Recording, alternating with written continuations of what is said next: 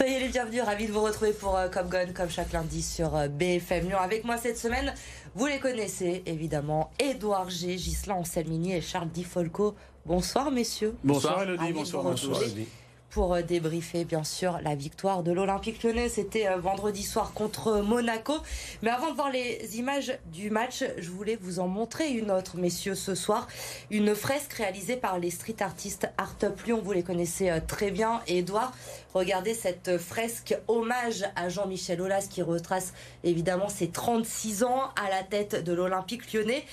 Et ces street artistes lancent un appel à Bruno Bernard, notamment sur les réseaux sociaux, pour la faire sur un mur de Lyon. Pour ou contre, messieurs, une fresque à l'effigie de Jean-Michel Aulas à Lyon Pour? Pour Ah oui, pour, oui. On l'a fait Ouais. où Alors ça, je connais pas assez le- l'endroit, le, ce que ça représente en fait, tout ce qu'a décidé euh, l'équipe de Julien. Je ne sais pas, mais en tout cas, un bel endroit.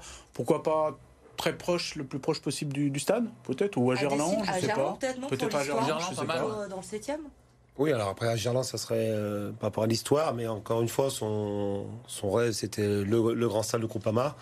Donc je sais pas. Mais pour, oui, euh, 100%.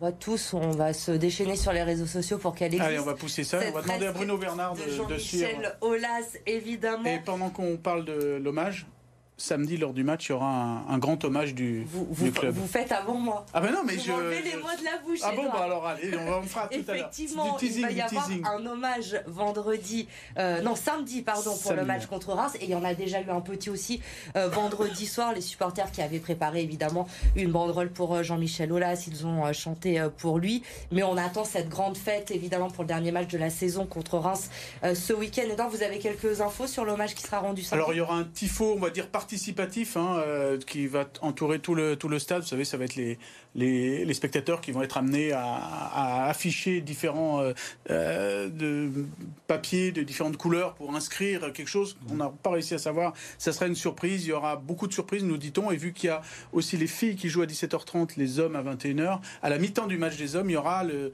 défilé des, des trophées des filles. Donc pour les U19, pour la Coupe de France et pour le titre des, des seniors. Et puis à la fin du match, normalement, il y a un tour d'honneur avec euh, Jean-Michel Aulas. une grande soirée, une de grande fête. soirée. Donc il y en a En, déjà eu une en sachant fête. que John Tixtor ne sera pas là. Voilà, parce On qu'il laisse sera. euh, Jean-Michel Aulas tout euh, seul les, pour le les dernier, honneurs pour ce voilà. dernier match à domicile. En attendant, fête, il y a eu déjà vendredi soir, je vous le disais, euh, contre Monaco. Pourtant, c'était mal parti hein, dans cette rencontre pour euh, les Lyonnais, cueillis à froid par les Monégasques avec euh, un penalty euh, d'entrée de jeu transformé par euh, Wissam Ben Yedder. Mais l'OL va montrer que cette équipe a de la ressource. Alexandre Lacazette égalise avant la pause son 26e but cette saison, 57e minute de jeu. C'est magnifique la roulette de Ryan Cherky dans la surface. Pas récompensé, mais Maxence Cacré a bien suivi pour le 2 buts à 1. Et puis Ryan Cherky récompensé un peu plus tard puisqu'il va euh, marquer lui aussi pour euh, sa centième sous le maillot euh, de l'OL. L'OL qui s'impose 3 buts à 1 et qui reste à 4 points de l'Europe. On écoute Laurent Blanc. Je sais pas si c'est le meilleur match, mais moi c'est celui que je suis, je suis le plus heureux pour mes joueurs. Parce que parce fait que leur répéter qu'on s'en sortira par le jeu. Et je pense que ce soir ils sont contents de gagner, ils sont contents comme ils ont gagné, comment ils ont gagné. Et ça c'est important. Souvent, souvent la victoire passe en premier, certes, mais quand vous avez gagné, quand vous avez pratiqué le jeu que vous que vous aimez, que votre entraîneur euh, aime beaucoup, je pense que vous passez une meilleure soirée. Messieurs, 36e journée de Ligue 1 ce week-end. Est-ce qu'il a fallu attendre cette 36e journée pour voir enfin ce match à référence de l'Olympique lyonnais? Euh, C'était un bon match avec, euh, avec beau- beaucoup de mouvements, des, des occasions des, des deux côtés d'ailleurs. L'OL aussi a fait, des, a fait des bons matchs, mais c'était plus séquencé en fait. Voilà, là, abouti de, de la première, je compte pas les 12 premières secondes, de la première minute à, à la 90e, oui, c'est un bon match. 12 premières secondes d'ailleurs. Edouard, j'ai une question pour vous, d'un de nos téléspectateurs les plus fidèles. Est-ce que c'est le penalty le plus rapide de l'histoire de la Ligue 1 qui a été tiré à Lyon? Oh, il y a des... À Lyon, oui, je, je suis presque sûr. Après, en championnat, peut-être pas, mais en tout cas, 14 secondes, ouais, le, le 14, penalty. Ouais. Je crois qu'il y avait Lorient Ouais. qui était dans les 15 premières secondes, il y a un an ou deux, il me semble, avec un rouge de- du gardien. On va falloir Mais, qu'on euh, ouais, faudra qu'on affiche. À Lyon, c'est sûr. C'est sûr. avec euh, ce, ce penalty d'entrée de jeu.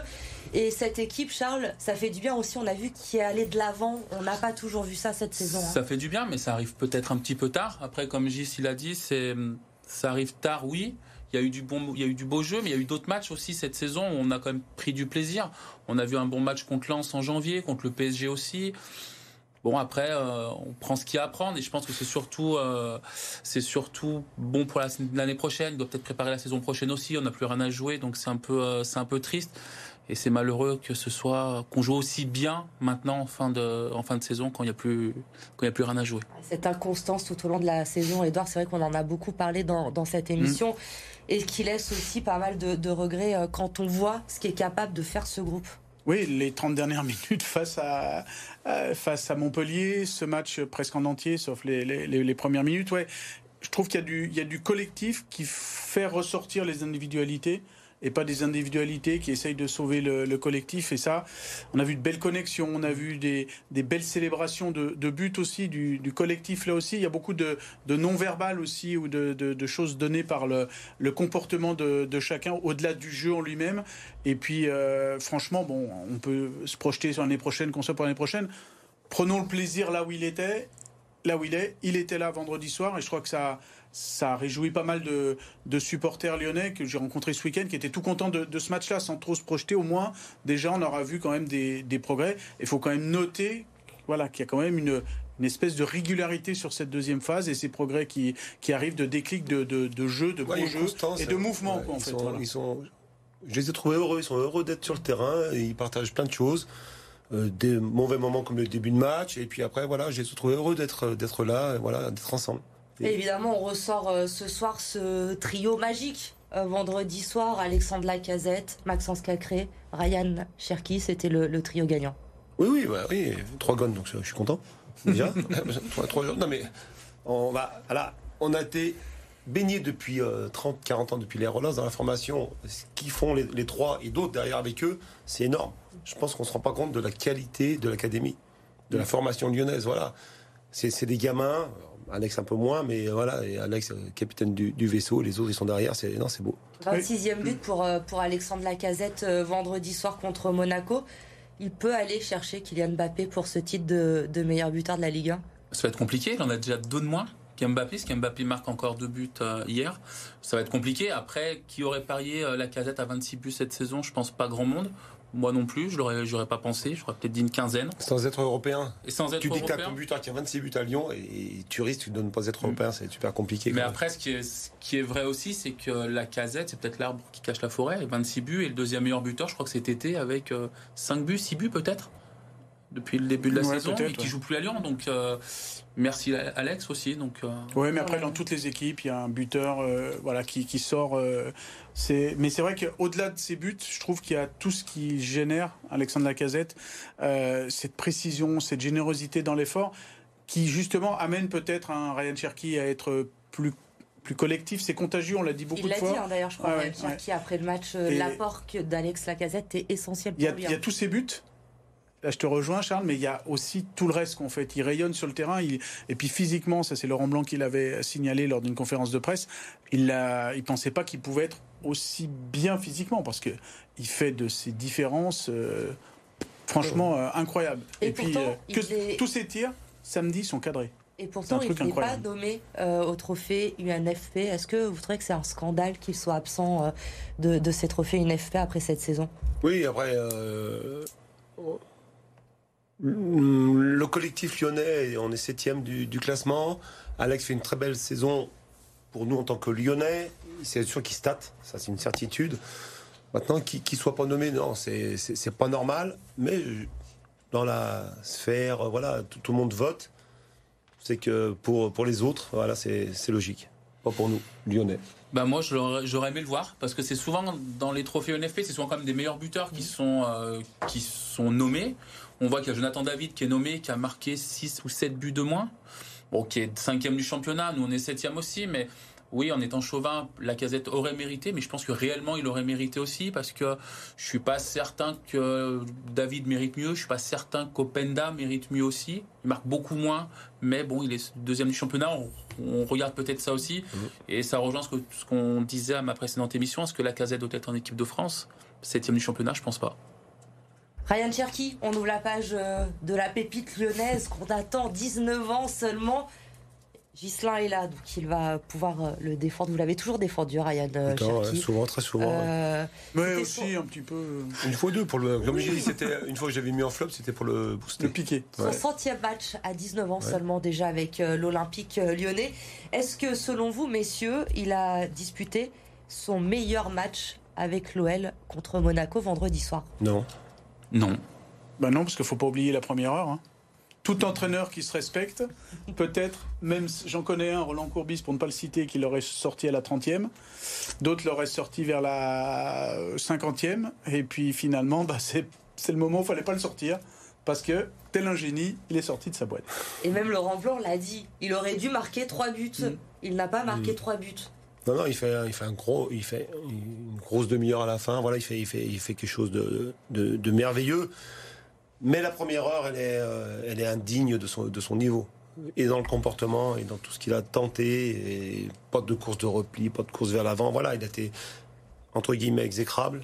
Mais par contre, quel, talent. Quel talent. et on va, je le disais beaucoup euh, pour Lucas Paqueta, on va au stade pour voir ce type de joueur. Euh, et là, on va au stade. je pense que tout le monde a oublié la première heure de ah Ryan Cherky parce qu'il fait quand même des choses euh, extraordinaires. C'est beau à voir, ne serait-ce que ce but sur, avec la roulette. Euh, même si, alors c'est vrai que le puriste, le, le, technicien va dire oui, mais c'est à lui de marquer, c'est pas Maxence Cacré. Ah, pour, le but, pour le but, voilà, il y, a il y, a une autre occasion où il doit finir. Mm. Mais c'est toujours cette problématique. Et vu qu'on ne sait pas s'il est droitier ou gaucher, je pense que lui non plus, c'est pas trop. Donc à un moment donné, sur ce millième de seconde, à hésiter entre l'un ou l'autre.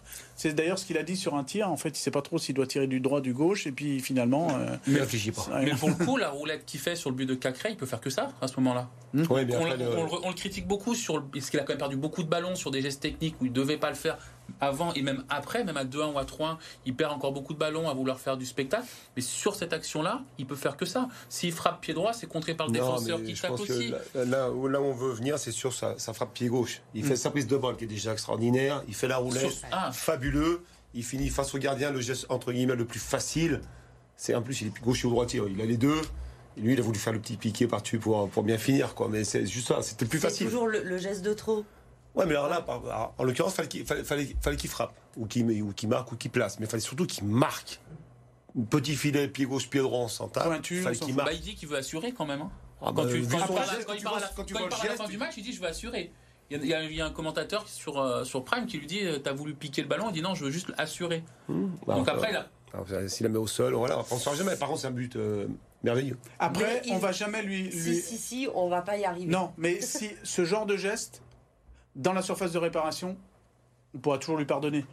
Le problème, c'est qu'il fait ça, des fois, dans ses propres 40 mètres, il va faire une talonnade et que ça, éventuellement, ça mm. donne le ballon à l'adversaire. Euh, je vous parlais de Lucas Paqueta, il faisait exactement la même chose hein, à un moment donné. Donc, dans la surface de réparation, je crois qu'il a fait un record. Je crois qu'il a eu 11 ballons euh, de ce type dans la surface de réparation. C'est là aussi, c'est une statistique hors norme, et c'est peut-être avec ces stats-là que Laurent Blanc, sur 11 ballons euh, presque décisifs, tu marques un but en fait. Voilà. Il en attend un, peu, plus. Mais c'est vrai qu'on en attend beaucoup, on le dit souvent dans, cette émission de Ryan Cherky, qui n'a que 19 ans, mais annoncé comme, euh, comme une pépite euh, du, du foot. On voit aussi peut-être l'apport de, de, Laurent Blanc euh, ces, ces, derniers mois depuis son arrivée. Ryan Cherky qui a vous m'avez dit une déclaration d'amour à son, à son entraîneur, on peut dire ça, vendredi soir au micro de nos, confrères de, Prime Video. Ryan Cherky qui a dit il est très dur avec moi, mais c'est pour mon bien. On a une relation que je n'ai jamais eue avec d'autres coachs. Euh, bien sûr, j'accepte les critiques de Laurent Blanc. Je ne sais pas pourquoi les gens me mettent une étiquette d'un mec qui n'a aucune exigence, alors que j'ai une, une exigence tout aussi dure que celle du coach avec moi-même. Je les prends avec dureté et je fais tout pour leur prouver le contraire. Quand le coach parle, je fais tout pour écouter à la lettre et lui démontrer que quand il dit des choses un peu moins bien, il s'est trompé. Je rejoins Ryan sur le, sur le respect. Euh, je pense que c'est Laurent Blanc est le coach qu'il lui fallait. il le respecte déjà en tant en tant qu'homme, en tant que footballeur, champion du monde quand même. En tant que coach, il était champion de Et France. même s'il est né en 2003, il, sait il qu'il est champion du Il monde. sait qu'il est champion du Voilà, monde. parce qu'il est tellement baigné Bien dans le monde du foot que Ouais, c'est pas forcément évident euh, dans la génération actuelle. champion de France avec Bordeaux, et euh, en coach du PSG. Et puis encore une fois, il- voilà, donc c'est comme euh, avec Alex Lacazette. Pourquoi je pense que Ryan s'est rapproché d'Alex et, euh, et écoute les conseils de, entre guillemets, de l'ancien C'est parce que Alex, il, ben, il a voyagé, il a marqué à l'OL, il a été à Arsenal, il a une carrière en homme. Voilà, écoute et, tu vas apprendre, et il apprend. Oui, parce que quelque part aussi, à un moment donné, c'est une éponge. Il va apprendre, il va voir ce que je vous disais tout à l'heure, c'était contagieux ce que faisait Alexandre Lacazette. Il voit qu'il faut faire ça. Alors après, c'est vrai qu'il a des oublis. Voilà, il va pester en première mi-temps. Quelqu'un lui donnait pas une balle qui paraissait facile, il va pester, il va pas faire l'effort défensif. Mais voilà, faut lui rappeler. Et euh, c'est vrai que Laurent Blanc, j'en ai souvent parlé dans les premiers mots de ses conférences de presse, dit s'il faut que je me prenne la tête avec lui, je vais me prendre la tête. Et visiblement, c'est le, c'est le cas, que ce soit lui, que ce soit Bruno Chéroux, que ce soit aussi ses coéquipiers et son entourage et lui lui-même euh, lui-même aussi. Et puis fatalement il y a un moment donné il faut jamais oublier on l'avait dit et le dit tout à l'heure il est né en août 2003 donc il va avoir 20 ans cet été. On le voit depuis le 10 octobre 2019 euh, en professionnel. On a l'impression que c'est oui c'est il y a longtemps mais il était jeune et Ça reste, il un, reste, jeune ça reste un jeune et joueur qui va peut-être enfin franchir ce cap qu'on attend tous grâce à Laurent Blanc et on l'espère la, la saison prochaine. Les top flops, évidemment, vous les attendez. C'est dans un instant. À tout de suite.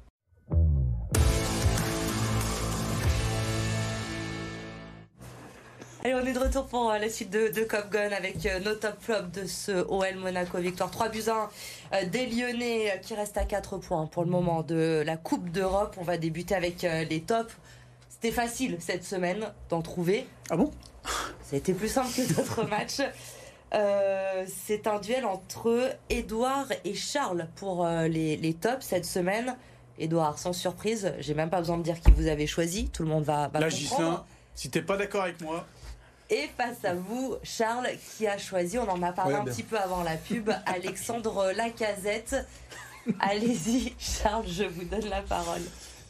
On a déjà dit beaucoup sur Alex, mais je l'ai mis dans mes tops parce que bah, déjà il nous relance. Et puis euh, quand on enlève le but, il a participé dans le jeu, il a quand même beaucoup décroché, il a libéré des espaces pour les, pour les joueurs euh, sur, les, sur les couloirs. Et niveau mental aussi, j'ai beaucoup, j'ai beaucoup aimé. Et il participe grandement aussi à, à, à être là où on est aujourd'hui. C'est un top sur le match, mais surtout sur la saison. Edouard, Maxence Cacré. Bah déjà, il a, un- il me rajeunit de quelques années parce que j'ai cru que c'était le Maxence Cacré du Final 8 à Lisbonne en 2020. Donc là, c'est tellement il était euh, à un haut niveau, pressing, précision, justesse, euh, hargne, euh, buteur en plus. Et je crois qu'il a fait 3544 km pendant le match, un truc, euh, un truc de fou. Je vois pas, je vois pas, je vois pas comment on peut pas le mettre. Je Ouais. peux, voilà, je, je Ouais. vois pas. Il y a Je pas, vois pas. voilà. Je m'en vais. Victoire. Il y a pas large. de débat, mais je Bah oui, sais. parce que T'as cherché tes mots pour Alex et, Mais non, et ça s'est enchaîné. on en a beaucoup parlé. Et ça s'est on en a enchaîné. beaucoup parlé, mais Allez hop. j'avais mis, j'avais mis Lopez Maxence aussi. Cacré, sans. Maxence sans Cacré, je l'avais mis aussi. Donc euh, Oui, voilà. Mais euh, Alex euh, fait, fait son match, il, il relance très bien, mais Max a été monstrueux, monstrueux, monstrueux. Puis il prend un gros coup juste avant son but sur, euh, sur le genou. Je pensais qu'il allait peut-être sortir, parce qu'il a pris quand même une sacrée semelle à C'est solide. deux ou trois minutes avant. Donc, euh, C'est dur sur l'homme. Non, ça, c'est Yann ça. Bon, bah, victoire avec euh, Maxence Cacré, donc d'Edouard. Est-ce que vous allez confirmer sur, euh, sur les flops? Corentin Tolisso, pour vous, Mm. face à, à Ghislain, avec un habitué, hein, malheureusement, ces dernières semaines. Attendez, Ghislain, Sinali Diomandé. Oui, Diomandé parce que euh, malheureusement il enchaîne les contre-performances. Euh, je pensais qu'il allait se relancer. euh, pff, et on peut pas plus mal démarrer. Et après dans, le jeu euh, défensivement, euh, au niveau de, la, sa relance, c'est trop compliqué quoi, trop compliqué. C'est là où on voit qu'il y a le vrai manque. Et euh, pour moi, l'Olympique Lyonnais a besoin d'un Diomandé en pleine bourre et au niveau d'un Lorraine. Voilà. Et puis on peut pas mettre Tolisso parce que Tolisso il est dans le pluie donc on peut pas le mettre. Vas-y, feu. voilà, je suis déstabilisé. Donc, je suis déstabilisé. Déjà, je n'étais pas très très Alors, fort. ne vous inquiétez pas, vous allez vous rattraper en fin d'émission sur En Plus. Pas de souci. Débat, on vous expliquera pourquoi dans un instant. Non, bah, Corentin Tolisso, parce qu'il est en dessous des prestations qu'il a faites euh, dernièrement. Alors, il a moins pesé, moins été chef d'orchestre, j'ai trouvé, techniquement parlant, sur des ballons euh, entre guillemets faciles, c'est toujours facile de dire ça. Euh, c'est allé directement dans les gants de Nubel, par exemple, sur des centres. Voilà, j'ai trouvé moins performant que d'habitude, alors qu'il était en phase euh, ascendante. Alors peut-être qu'il était à côté d'un Maxence Cacré qui s'est un petit peu occupé de tout, donc ça lui a enlevé un- une pression, mais moins chef d'orchestre, moins le pivot euh, qu'on en a vu euh, d'habitude. Ne mettez pas la pression sur Charles Gislin, je vous vois. On touche pas Tolisso, donc Diomandé. Merci. Voilà, non, Diomandé, après, Diomandé, j'ai envoyé un message à, à Edouard au bout de 10 minutes de jeu en lui disant j'ai déjà mon Non, flop. deux, je crois. Ouais, peut-être, ouais, mais le temps que le texto s'envoie, c'est ça. Mais j'ai dit, j'avais déjà le flop et Gislain l'a dit, il- le penalty, bon, oui, c'est Lopez qui fait faute, mais il se déchire complètement. Euh, cinq minutes après, il rate une relance pleine axe, ça peut faire 2-0 aussi. Et j'ai l'impression qu'il qu'il est pas bien copain avec ses pieds, donc euh. Il faut respecter Charles. le- Non, mais c'est vrai, non, c'est Oui, pas méchant quand je le dis en plus de ça, mais ces relances sont toutes ratées. Hmm. sont toutes ratées. Donc à un moment donné, c'est dangereux aussi pour l'équipe. Il met en danger les, les, les, les copains. Donc euh, C'est vrai. C'est Ouais, ça fait quelques semaines hein, qu'il est dans, dans les flops hein, dans cette émission. euh, si Ouais, vous il est- demandez. Il est temps que la saison se termine pour lui. Euh, Est-ce qu'elle a commencé? Alors, en sachant que c'est quand même le joueur qui est presque le plus utilisé par Laurent Blanc. Il faut hein. pas. Donc euh, voilà, c'est le Allez, on se paradoxe. projette, c'est bientôt la fin de la saison. Il reste deux matchs pour euh, l'Olympique lyonnais. On l'a dit, samedi, euh, la fête, l'hommage à Jean-Michel Aulas au groupe Ama Stadium avec euh, la réception de Reims. Et puis il y aura un déplacement à Nice. Allez. on- Ah oui, ça, on n'a pas eu la on- question. on- ben, je, vais la, je vais la poser pour la dernière fois, messieurs, parce qu'il reste deux matchs, quatre points. Est-ce qu'on y croit encore ou pas à l'Europe? Bah non. Non. Me regardez pas comme ça. Non, non, alors euh, l'O- l'O- l'O- l'OL Faut que je fasse va- cette émission, faut qu'on débatte, Lyon, parler. Lyon, Lyon va, va prendre euh, les 6 points. Mais euh, malheureusement, euh, devant, euh, que ce soit Rennes ou, ou Lille, ça va, ça, ça va pas trop lâcher, donc c'est mort. Bon, bah, on trouvera autre chose à dire euh, la semaine prochaine et le 5 juin. Bah, on aura plein de regrets, hein, parce que quand on voit la fin de saison, euh, voilà, cette euh, super deuxième phase, mais ça. Heureusement, on a les filles à l'OL. Exactement. Et là, ça gagne. Regardez ce qui s'est passé ce week-end avec Fanny Cousin.